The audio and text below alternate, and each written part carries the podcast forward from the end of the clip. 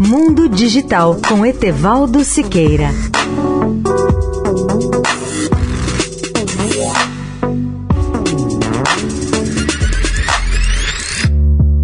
Olá, ouvinte da Eldorado. Como dizem os especialistas, espaço não é para amadores, pelo menos na Estação Espacial Internacional.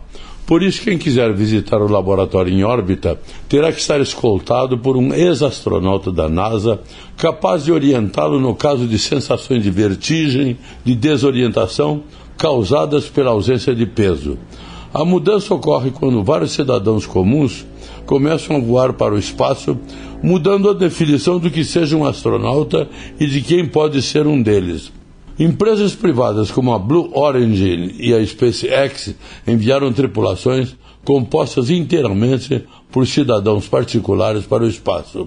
E a NASA procurou capitalizar o crescimento do setor espacial comercial, anunciando em 2019 que finalmente permitiria que cidadãos particulares visitassem algo que a Rússia já vem fazendo há alguns anos. As novas regras estão em vigor alguns meses após a primeira missão privada de astronauta à estação espacial, em voo organizado pela Axiom Space, uma empresa com sede em Houston, que está trabalhando para construir a sua própria estação espacial.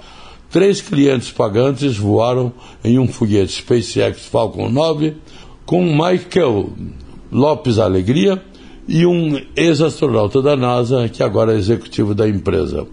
A Axiom está planejando outra missão, que também terá uma ex-veterana da NASA a bordo, Peggy Whitson. Etevaldo Siqueira, especial para a Rádio Eldorado. Mundo Digital com Etevaldo Siqueira.